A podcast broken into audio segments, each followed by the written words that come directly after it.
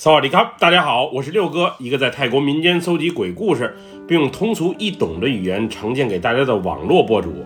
今天带给大家的故事名叫《医院惊魂》，来自一位泰国佛中府朋友的分享。接下来，让我们一起进入到这个故事当中。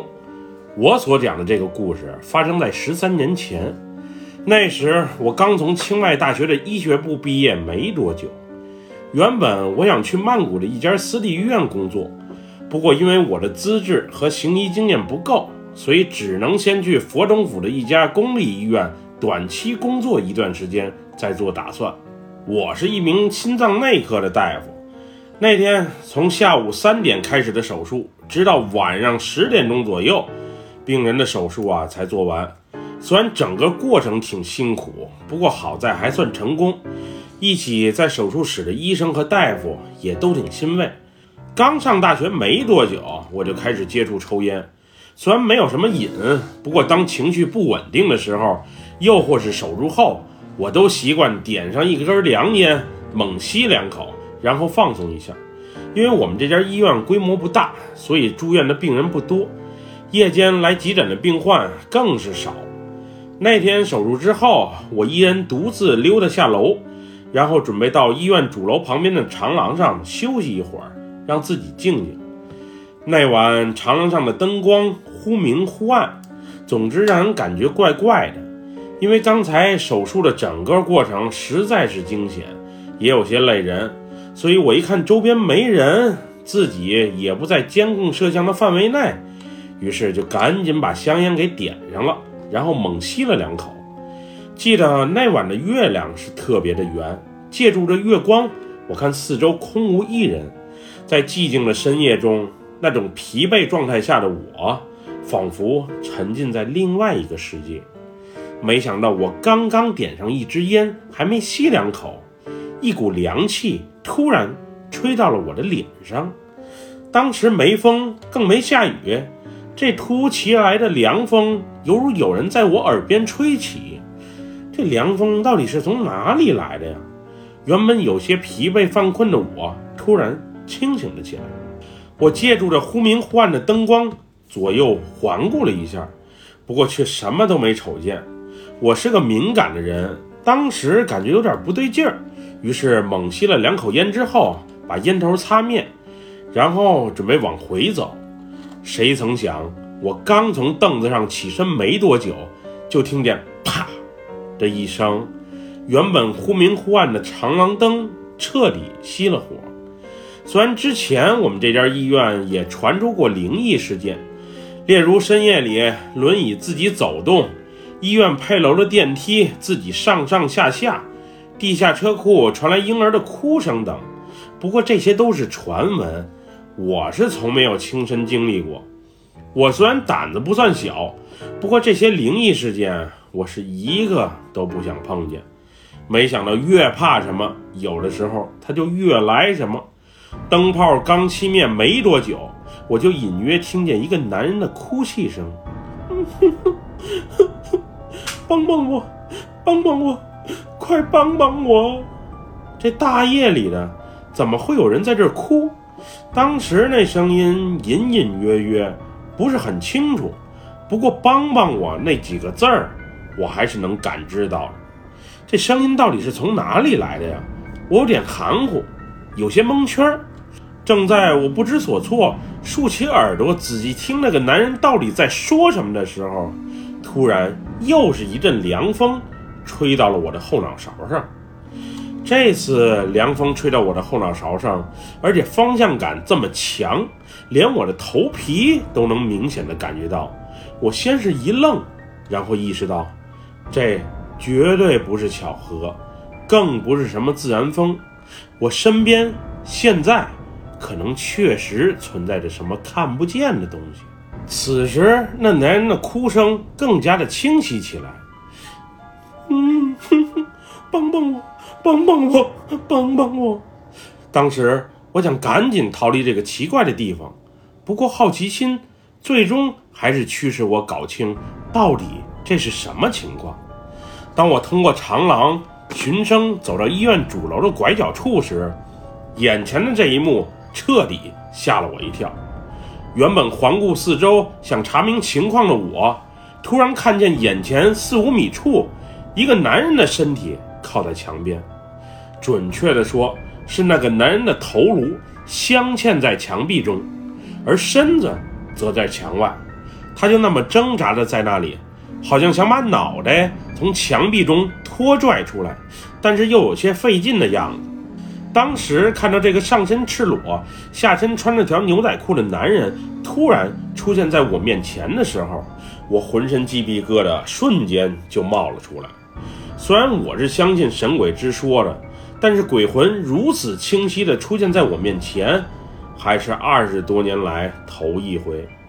看着这男人费劲巴力的样子，当时我有种冲过去帮他一把的冲动。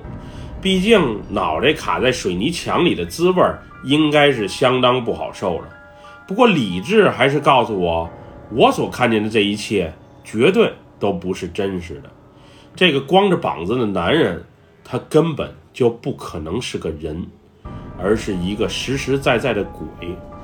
那会儿的我有点犯懵。现在这情况，我是该走还是该留？这奇怪的“帮帮我，帮帮我，帮帮我”的声音，具体又是什么意思呢？正在我不知道下一步如何是好的时候，另一个女人的叹气声在我身后响起。唉，我虽然是一名医生，是十分相信科学的，不过今晚的各种怪事儿。实在是让人难以理解。这时，那个头颅镶嵌在墙壁中的男人更加的慌张，他不时用脚踹着墙面，并发出“砰砰”的声音。此时此刻，老人的呻吟声、孩童的啼哭声、女人的尖叫声，更是在我耳旁一同响起。这家医院我也来了快半年了。手术后来这个长廊抽烟也不是一两回了，这条路也走过好几次了，有几回还是深夜凌晨时分。今天到底是怎么了？怎么奇怪的事儿一股脑全在我身边发生了呢？这时我是彻底有点怕了，也不管是谁需要帮忙了，还是先跑为妙了。于是我准备迈开大步，赶紧逃离。无论身后有什么声音，眼前再出现什么奇怪的景象，我也是不闻不问了。不过，当逃离这个决定在我脑海中闪现的时候，我的脑袋突然感到一阵眩晕，腿脚好像也不是太灵活。我虽然想发力，想迅速离开这个区域，但是步子始终迈不大。虽然已经很用力了，但是动作频率。却格外的慢，仿佛就和电影里的慢动作一样。就这样，我一步一步地努力着，费了很大的力气，最终才逃离那个说不清道不明，也没有任何边界，但是奇怪景象和声音频频出现在我面前的区域。当我满头是汗从侧面的急诊室入口走入医院大堂的时候，我看见那里啊聚集了一大群人，而且还有两名警察。恐慌和疲劳原本使我不想凑这个热闹，不过那里动静太大，病患家属还有动手的迹象，所以我决定还是过去看看吧。毕竟值夜班的医生也没几个，大多数还都是女的。你们把我儿子的尸体弄哪儿去了？弄哪儿去了？把我的儿子还给我！还给我！一个中年女人带着哭腔，不停地重复着这句话：“他不是被擅长的车拉走了吗？你看，我们这都有记录，不会错的。要不你去寺庙再找找。”医院的工作人员随即解释道：“那会儿我了解到，原本一个因病过世的小伙子被善堂的车拉走，运到寺庙。不过不知哪个环节出错了，尸体接走了。”但是在寺庙等待的家属却迟迟没见到人，现在尸体不知道跑哪儿去了。于是家属啊到医院来闹。当时我看医院工作人员手里啊拿着一份病人的资料，于是特意要过来瞅了一眼。这时我发现，这个病人不就是昨天因为心脏病突发猝死的那个小伙吗？抢救的时候我也在现场。要是早点送来，或许还有的救。不过被耽误了，年纪轻轻死的实在是可惜。按理说，医院确认死亡并出具证明之后，就可以送到寺庙办葬礼了。